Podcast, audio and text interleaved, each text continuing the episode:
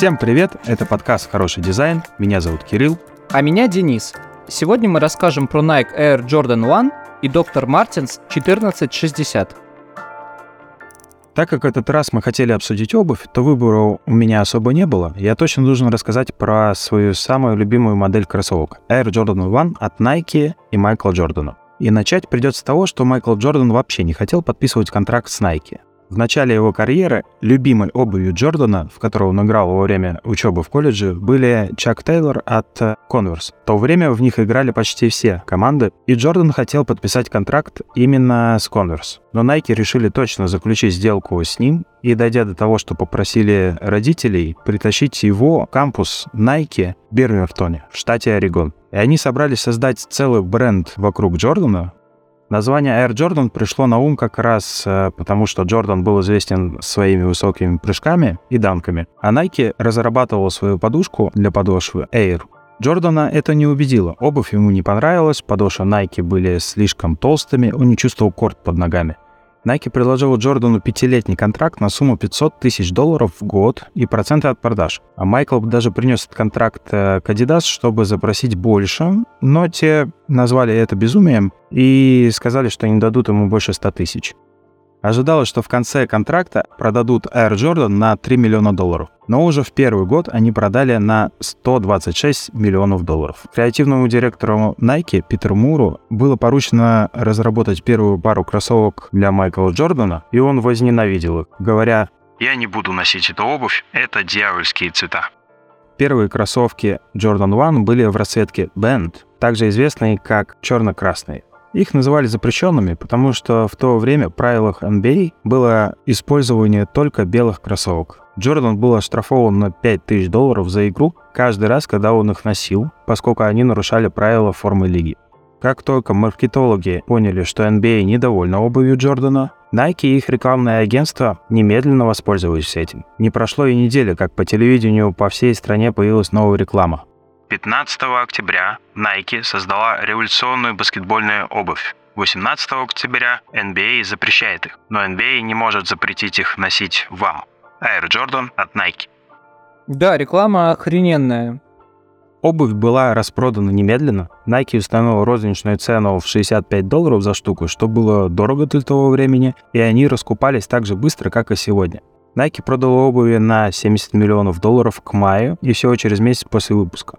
Успех был огромный. Майкл был лучшим игроком всех времен, и его поклонники хотели заполучить его кроссовки. В течение первого сезона и первого знакомства с кроссовками Nike компания выпустила 13 новых расцветок обуви, включая Bend, Chicago, Royal, Black Toe, Shadow.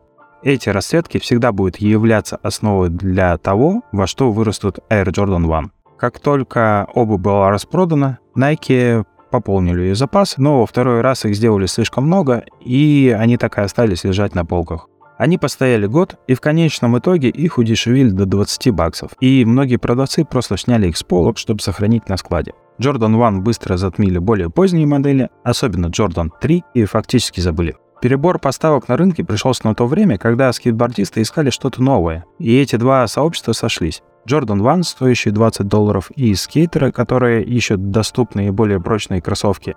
Это было идеальное сочетание. Хотя культура скейтбординга мало способствовала успеху Air Jordan, она помогла развитию культуры кроссовок в целом. Это, казалось бы, случайное сочетание окупилось спустя годы, официально получило направление. Как и все желанное и новое, Air Jordan была связана со многими беспорядками, нападениями, грабежами и даже убийствами. Таким было убийство 15-летнего старшеклассника по имени Майкл Юджин Томас, который был задушен до смерти одним из сверстников за пару кроссовок Air Jordan в 89 году. Директоры школ даже запрещали Nike в дресс-коде. Вроде 89-й год, э, один дома, МакКаллистеры, живущие в богатом доме, и тут задушенный ребенок за пару кроссовок. А, к сожалению, можно понять, из какой группы состоял Майкл Юджин Томас, и он явно не был из семьи МакАлистеров, то есть э, белых богатых мальчиков. Да. С тех пор, как мир начал следить за карьерой Майкла Джордана, они также обращали внимание на то, что он носит на ногах. Каждый год при выпуске новой пары игровой обуви было необходимо приобретать новые кроссовки. Тогда обувь Air Jordan еще не носила название Air Jordan One. Ни одна модель не была пронумерована. Все они просто назывались Air Jordan. Но в 1994 году, через 8 лет после выпуска последней модели Air Jordan, появилась безумная идея вернуть часть истории. В связи с этим были перевыпущены некоторые расцветки. В основном это была расцветка Bend и Чикаgo. Затем появились другие перевыпуски, но в основном это были просто новые цвета. Многие годы Nike не старались как-то развивать Джорданы, потому что модели по-прежнему хорошо продавались. В мае 2017 года на Gala основатель стритвир бренда Off-White Virgil Abloh появился в собственноручно сделанной версии Air Jordan 1, что привлекло внимание гостей и всех сникерхедов. Тогда начались обсуждения того, как будет выглядеть коллаборация Virgil и Nike. В итоге она выглядит очень впечатляюще. Это тот редкий случай, когда бренд не останавливается на упоминании имени дизайнера, а действительно заново изобретает привычные кроссовки. Они как будто сшиты неверно, Благодаря этому так узнаваемы. Кожаный верх, по бокам свуш небрежно пришит нитками только в двух местах. Надпись Off-White для Nike Air Jordan 1.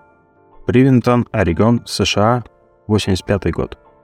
После этого Nike понесло еще сильней – Одной из самых популярных коллабораций Трэвиса Скотта на сегодняшний день была модель Air Jordan 1 в мае 2019 года. С фирменным оттенком коричневого и перевернутым логотипом Swoosh, эта пара по-прежнему является единственной коллаборацией, которую любят многие по сей день. Релиз также сопровождался множеством вариаций и потайными карманами на липучках.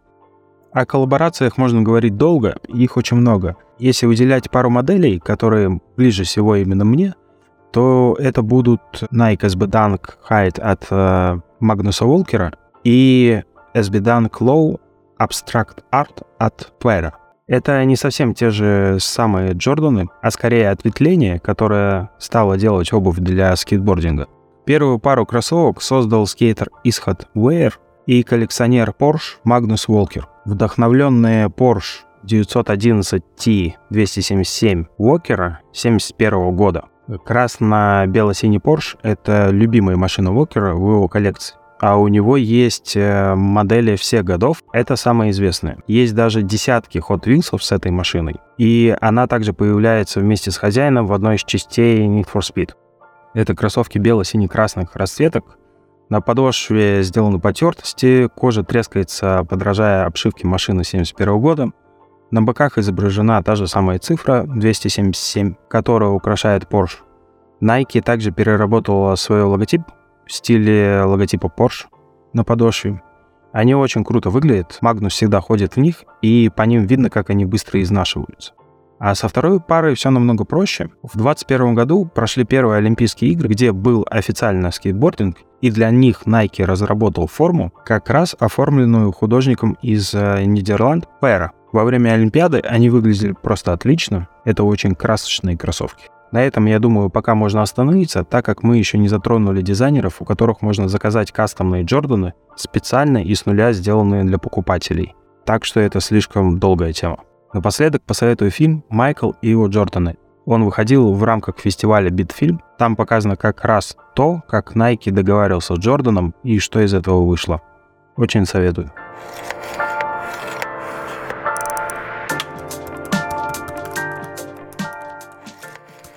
Я сегодня хочу рассказать про не менее культовую обувь, про ботинки Доктор Мартинс. Я помню, ты рассказывал свою историю про свои первые Мартинсы.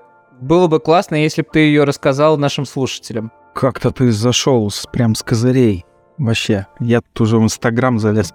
Не расслабляться. Как у тебя появились твои первые Мартинсы? Короче, свои первые Мартинсы я купил э, в Германии когда ездили по Европе вместе с отцом, он дальнобойщик, я тогда как-то пытался объясниться с продавщицей на ломаном английском, нужно ли мне взять пару с витрины или она принесет и новую. И она примерно через пару минут моих мучений сказала на чистом русском, что типа нет, э, давай я принесу тебе новую пару.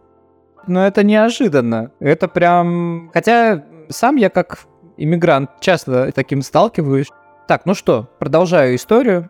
Первые ботинки, или даже скорее подошву, в 1945 году придумал в послевоенной Германии врач Клаус Мартенс. после того, как повредил ногу, катаясь на лыжах. Армейская обувь казалась ему неудобной и некачественной. Так он сделал собственную модель с подошвой из старых автомобильных шин, в которые были запаяны отсеки с воздухом, снижающие нагрузку при ходьбе. Что-то мне это напоминает. Да, это напоминает кроссовки Air Jordan 1. Свою обувь Мартинс показала Герберту Функу, инженеру-механику и другу, с которым он учился в Мюнхенском университете. Функ разработал метод, который позволил им приварить подошву кверху, создавая воздухонепроницаемые отсеки, обеспечивающие амортизацию. После этого они решили открыть свое производство. В 1947 году, недалеко от Мюнхена, в городке Зейпсхаупт, друзья запустили производство. Из-за послевоенного кризиса Кожаные детали для ботинок вырезали из оставшихся на складах штанов немецких офицеров, а подошву плавили из колес списанных самолетов. Мертенс и Функ вовремя начали производить ботинки, потому что людям нужна была дешевая и удобная рабочая обувь, которая могла бы заменить дубовые армейские ботинки. В первое десятилетие их создания 80% продаж приходилось на женщин старше 40. Странная целевая аудитория. Я думаю, что это произошло просто потому, что мужчины погибли во время Второй мировой войны. Женщины взяли на себя роль кормильцев и владельцев хозяйств. И, наверное, поэтому им понадобилась такая обувь, потому что просто, ну, не было мужчин, которые бы смогли эти ботинки носить. Логично вполне. Но это мое предположение, я не знаю, как на самом деле было. Особенно узнав, из чего делали эту обувь. А Google Analytics еще тогда не было. Ботинки отлично продавались, и в 1959 году Мертенс и Функ решили выходить на международный рынок и дали рекламу своей обуви в международный каталог Shoes and Leather News. Рекламу заметил Билл Грикс, владелец британской обувной компании Грикс. В итоге он выкупил у Мертенса права на производство подошвы Мертенса и назвал ее Airwear. А вот и отсылка к подошве Air. Да, это именно то, о чем я говорил в начале а также Грикс придал ей более темный цвет и добавил протекторы. Фамилия создателя изменилась на английский манер и появился бренд Доктор Мартинс. В то время в Великобритании была высокая конкуренция, и Билл Грикс всячески старался найти что-то новое, что помогло бы заинтересовать покупателей. Он изменил дизайн ботинок Мертенса, подшив подошву желтой нитью, добавил 8 люверсов под шнурки, сделал скругленные носы и отрегулировал каблук для улучшения посадки. Мне интересно, как они выглядели до этого. Таким образом появилась модель 1460. Она осталась практически в первозданном виде до сегодняшних дней. Название модели ботинки получили в честь года выпуска 1 апреля 1960 года. Считается, что изначально мартинсы для рынка Великобритании должны были иметь маслянистую отделку, чтобы соответствовать рынкам Восточного Лондона но бракованная партия случайно попала в продажу, однако была встречена одобрением. Первые несколько лет Мартинсы были рабочими ботинками за 2 фунта. И только когда Пит Таунсенд из группы The Who надел обувь на концерт как символ своей гордости за рабочий класс, Мартинсы действительно заняли свою нишу и расширили целевую аудиторию. Влияние, которое музыкант оказал на продукцию бренда, было огромным – Мартинсы стали носить рок-звезды, панки, скинхеды и даже хиппи. К середине 80-х мартинсы стали символом британской молодежной культуры и рабочего класса. Строгая экономия и социальные реформы вызвали восстание молодежи в Англии, а изношенные ботинки Доктор Мартинс идеально сочетались с эстетикой многих рок-групп вроде Nirvana, Melvins, Pearl and Jam и Alice in the Chains, поддерживая популярность ботинок на протяжении долгого времени. Они как раз попали во время гранжа, да, и их стиль как бы соответствовал музыке. В 90-х ботинки Доктор Мартинс продавались тиражами по 10 миллионов пар в год. Но в начале нулевых продажи упали, а в 2003 году прибыль упала настолько, что дело могло дойти до банкротства. Тогда компания сократила более тысячи рабочих мест в Великобритании и перенесла производство в Китай и Таиланд. И хотя это был опасный репутационный шаг, но он помог компании выжить. Еще я хотел сказать, что на самом деле одна фабрика в Англии все-таки осталась, и на ней выпускается коллекция Made in England. Это та самая коллекция, которая отличается качеством от китайских? Она, наверное, не столько качеством отличается, сколько типом кожи. Она делается из кожи Quillian, та кожа, с которой начиналась история доктор Мартинс, толстая, цельнозернистая кожа с матовой обработкой. Она со временем становится только лучше, и ботинки из коллекции Made in England делаются вручную на старом оборудовании. Немножко по-другому выглядят, в отличие от китайской версии, но разница незначительная. Ну, все-таки, наверное, приятнее носить обувь, которая сделана в Англии, чем в Китае. Знаешь, я тебе скажу, у меня были китайские доктор Мартинсы, потому что я не знал вообще, что есть коллекция из Англии. Э, и они были классные. Они на самом деле были очень крутые, они качественно очень были сделаны. Единственный неприятный момент, я купил мартинсы с кожей, которые не подходят под минусовые температуры, и носил их зимой. В итоге у меня кожа треснула. Я их отдал по рекламации, но потом уже в магазине, в другом брендовом магазине Доктор Мартинс, я выяснил, что, оказывается, их нельзя носить зимой, и на зиму нужно покупать Мартинсы с более мягкой кожей. А. Хотел бы немножко рассказать про кожи, их названия и чем они друг от друга отличаются. А, и первая кожа в этом списке называется Smooth. Э, это классика нового времени, гладкая и плотная кожа.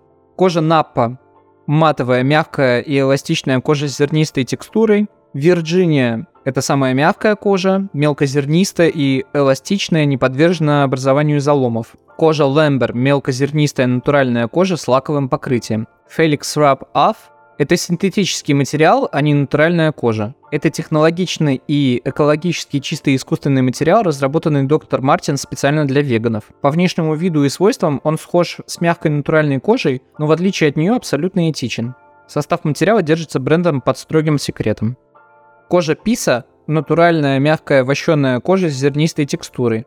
Амбассадор – плотная мятая кожа с рельефной поверхностью. Aztec Crazy Horse – искусственно состаренная кожа и Atlas Grey – натуральная мягкая гладкая вощеная кожа с легким блеском. И на этом все. Думал сказать про веганов, потом что-то задумался. У них столько кожи, они веганов выпускают только чтобы веганы просто покупали. Да, веганская кожа — это просто для охвата большей аудитории. Ну и э, хочется добавить комментарий по поводу дизайна. Доктор Мартинс они появились за счет своей подошвы. Подошва была продиктована функцией, и это вот прям эталон баухаусовского дизайна, когда функция диктует форму. Но здесь с точки зрения дизайна еще желтая нитка добавлена провел бы небольшую параллель между желтой ниткой Мартинсов и желтой секундной стрелкой у Брауна. Но, кстати, почему прострочка именно желтая, я не смог найти информацию. Если вы знаете, почему на ботинках доктор Мартинс именно желтая прострочка подошвы, напишите нам об этом в комментариях, будет очень интересно узнать. Подписывайтесь на наш подкаст на любом стриминговом сервисе и социальных сетях. Делитесь с друзьями. Не забывайте ставить лайки и писать комментарии. Это поможет другим узнать о нашем подкасте.